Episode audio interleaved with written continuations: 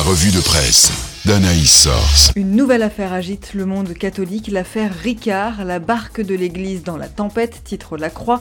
Le pèlerin ajoute à nouveau Comment un homme qui reconnaît avoir eu une conduite répréhensible sur une mineure de 14 ans il y a 35 ans a-t-il pu accepter de devenir évêque, cardinal et même membre de la Congrégation pour la doctrine de la foi s'insurge l'auteur de l'édito dans la Croix. Cette révélation continue de provoquer une onde de choc, estime Info Chrétienne, car le cardinal Ricard fut l'une des grandes figures de l'Église catholique en France des deux dernières décennies, rappelle Aletheia, et jamais un prélat n'avait avoué publiquement sa faute, complète témoignage chrétien.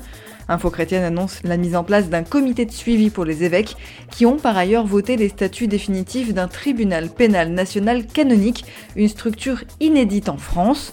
Jusqu'où la crise des abus et violences sexuelles entraînera-t-elle l'Église catholique se demande la vie, qui déplore, qu'ils le veuillent ou non, tous les catholiques sont invités à boire la coupe et à communier à une petite part de la souffrance des victimes. Le pèlerin rappelle qu'outre les évêques Ricard et Sentier, six évêques émérites sont à ce jour mis en cause pour abus devant la justice, auxquels s'ajoutent deux évêques émérites qui ont eu affaire à la justice pour non-dénonciation de faits dans leur diocèse.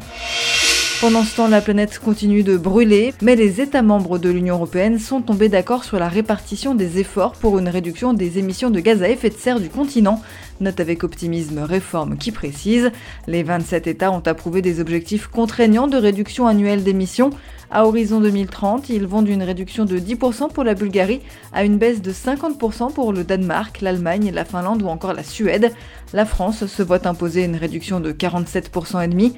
Pour y parvenir, Emmanuel Macron a convié les dirigeants des 50 sites industriels français les plus émetteurs de CO2 à l'Elysée, écrit la Croix, mais il y a peu de chances d'aboutir à un vrai changement, car l'exécutif craint que des lois contraignantes entraînent le départ des entreprises concernées à l'étranger. Même son de cloche chez un politologue invité par Le Pèlerin qui doute de l'efficacité de cette COP27. Dans ce contexte de tension, il va être difficile de rehausser les engagements des États pour préserver le climat. L'histoire nous apprend que les changements sociaux viennent de minorités déterminées qui en entraînent d'autres.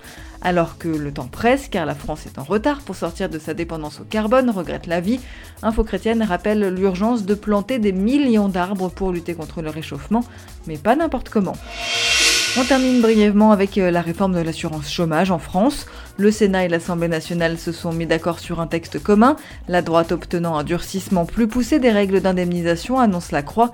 La solution pour le gouvernement pour atteindre le plein emploi serait donc de moduler les règles d'indemnisation des chômeurs en fonction du dynamisme du marché du travail, décrypte Réforme, qui note néanmoins que cette idée, selon ses détracteurs, masque le vrai problème. Les employeurs ne savent plus recruter. Les robots ne peuvent pas tout faire, rappelle Le Qui rappelle également qu'en 2018, les plus de 65 ans ont dépassé en nombre pour la première fois dans l'histoire les moins de 5 ans. Ils sont trois fois plus qu'en 1980.